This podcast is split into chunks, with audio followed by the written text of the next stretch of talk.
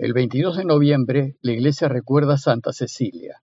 Si desean alguna información acerca de ella, pueden entrar al aplicativo Reflexiones del Evangelio. Y el martes de la trigésimo cuarta y última semana del tiempo ordinario, el Evangelio que toque es el de Lucas 21, 5 al 11. En aquel tiempo algunos ponderaban la belleza del templo por la calidad de la piedra y los exvotos. Y Jesús les dijo, Esto que contemplan llegará un día en que no quedará piedra sobre piedra. Todo será destruido. Ellos le preguntaron, Maestro, ¿y cuándo va a ser eso? ¿Y cuál será la señal de que todo esto está por suceder? Él contestó, Cuidado con que nadie los engañe, porque muchos vendrán usurpando mi nombre diciendo, Yo soy, o bien, el momento está cerca, no vayan tras ellos. Cuando oigan noticias de guerras y de revoluciones, no tengan pánico, porque eso tiene que ocurrir primero, pero el final no vendrá enseguida. Luego les dijo, se alzará pueblo contra pueblo y reino contra reino. Habrá grandes terremotos y en diversos países epidemias y hambre. Habrá también espantos y grandes signos en el cielo. Nos encontramos en el capítulo 21 de Lucas, el último que nos relata la vida pública de Jesús. Pues a partir del capítulo 22, Lucas comienza el relato de su pasión y su muerte. Y, como hacen Marcos y Mateo, también Lucas dedica este capítulo final de la vida pública de Jesús a hablarnos de los eventos por venir. Este tema será el centro de nuestras reflexiones en estos días que quedan de esta última semana del tiempo ordinario. Y por tanto, el contexto de la lectura de hoy son los últimos días de Jesús en Jerusalén. En este capítulo final de su vida pública, la intención de Jesús no es contarnos los hechos que sucederán, sino prepararnos espiritualmente para aquello que vendrá, pues sus alusiones al porvenir son muy genéricas.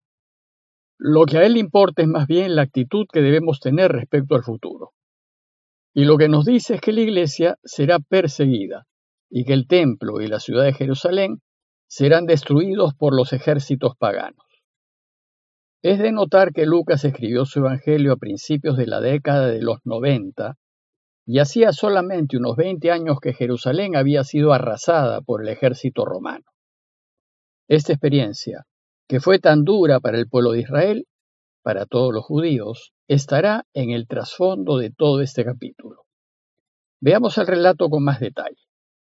El capítulo empieza con un comentario acerca del esplendor del templo.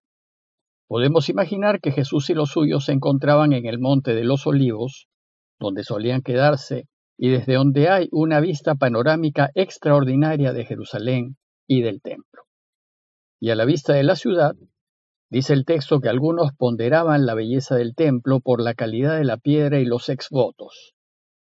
La base del templo estaba construida con grandes y fuertes piedras, algunas de varios metros de largo, y los exvotos eran ofrendas que hacía la gente a Dios por alguna promesa cumplida, y usualmente eran objetos de arte que se adosaban al templo.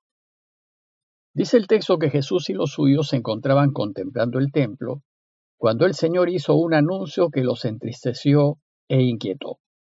Pues les dijo, esto que contemplan, llegará un día en que no quedará piedra sobre piedra, todo será destruido.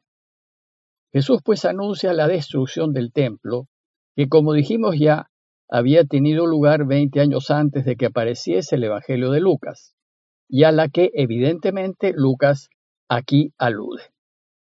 Entonces, a la luz de este anuncio, los discípulos le preguntaron, Maestro, ¿y cuándo va a ser eso?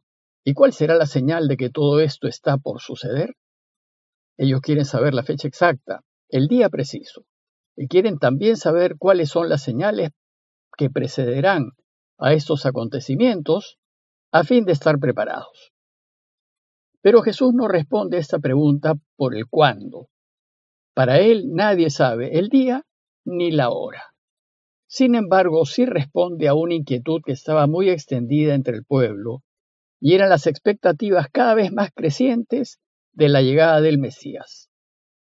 Si bien el pueblo siempre esperó la llegada del Mesías, había épocas en que esa espera se hacía más intensa. Y esas épocas eran los momentos en los que el pueblo pasaba grandes dificultades y sufrimientos, como por ejemplo épocas de peste, de sequía, de invasiones y de pobreza. En esos momentos el pueblo pedía a Dios con más insistencia que envíe pronto a su Mesías para que ponga fin a esos sufrimientos y devuelva a su pueblo la paz. Bueno, pues a causa de la invasión romana y del enorme sufrimiento que ésta supuso para el pueblo, la generación de Jesús esperó con mayor intensidad la venida del Mesías.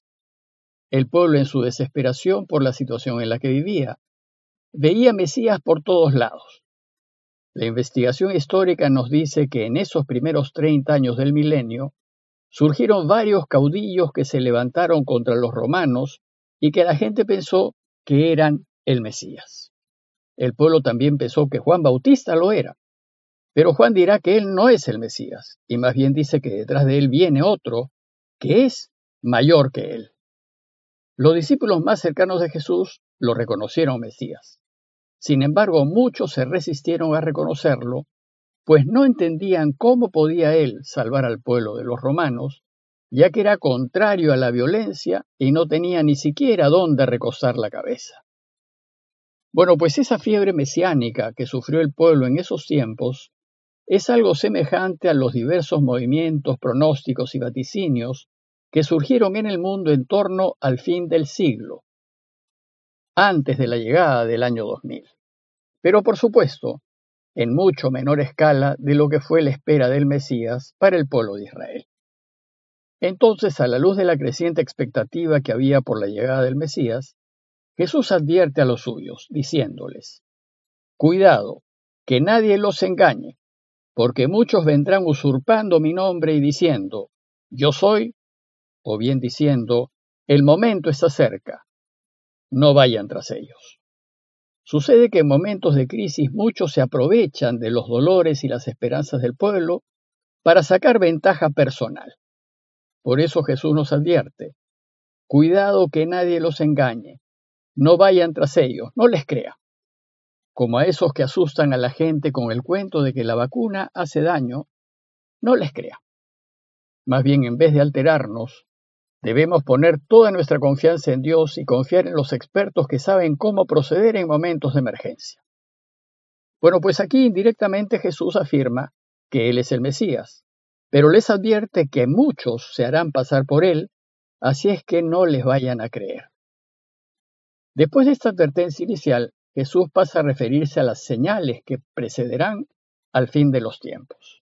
Pero lo importante no son las señales, sino la invitación de Jesús a no tener miedo. Pues en todas las dificultades que vendrán, Dios estará con nosotros. Y por tanto, no hay nada que temer. Y la primera señal son las guerras entre los pueblos. Dice el texto que cuando oigan noticias de guerras y de revoluciones, no tengan pánico. Y dice también, se alzará pueblo contra pueblo y reino contra reino. Los levantamientos, las guerras y las revoluciones han sido una constante en los dos mil años que han seguido a Jesús. Desgraciadamente, aún hoy, continúan en varias regiones del mundo, y somos testigos del sufrimiento de la gente en muchas partes de Sudamérica y del mundo por la ambición y la necedad de algunos. Sin embargo, dice Jesús, esto tiene que ocurrir primero, pero el final no vendrá enseguida. La segunda señal serán los grandes terremotos y en diversos países epidemias y hambres. Muchas epidemias y pestes han azotado la humanidad en los últimos dos mil años. Recientemente hemos sido testigos directos y tal vez víctimas de la epidemia del COVID. Además, a causa del cambio climático, somos testigos de inundaciones y sequías en diversas partes del mundo. Finalmente, Jesús anuncia que habrá también espantos y grandes signos en el cielo. En fin, el Señor nos anuncia que la humanidad pasará por muchas dificultades, pero, dice, el final no vendrá enseguida. Bueno, pues lo importante no es tanto lo que sucederá, sino más bien cómo debemos vivir y proceder en medio de todas esas dificultades. A nosotros, a los que lo seguimos, lo primero que nos dice es que no tengamos miedo. Y afirma Cuando oigan noticias de guerras y de revoluciones, no tengan pánico. Y la razón para no tener miedo es que Él está con nosotros, que Él nos acompaña y como buen pastor cuidará de los suyos. Y esto es lo que hay que rescatar de esta primera reflexión acerca de las últimas cosas. Por eso, a manera de conclusión los invito, primero, a no dejarnos engañar por falsos mesías y profetas que han surgido en el pasado y que surgirán, pues ya sabemos quién es el Mesías y solo a Él debemos escuchar. Y sabemos ya que nos librará y que Él es nuestro único Señor. Y segundo, que no nos angustiemos ni nos preocupemos ni tengamos miedo al futuro. Sin duda habrá situaciones difíciles y ciertamente debemos ser previsores y tomar siempre las precauciones necesarias, pero sabiendo que Él siempre está a nuestro lado y que saldremos adelante, pues somos de los suyos y si seguimos su camino nunca nos dejará. Pidámosle a Dios por la paz en el mundo y por el progreso de todos nuestros países, y para que todos trabajemos y colaboremos para que el mundo sea mejor para todos. Parroquia de Fátima, Miraflores, Lima.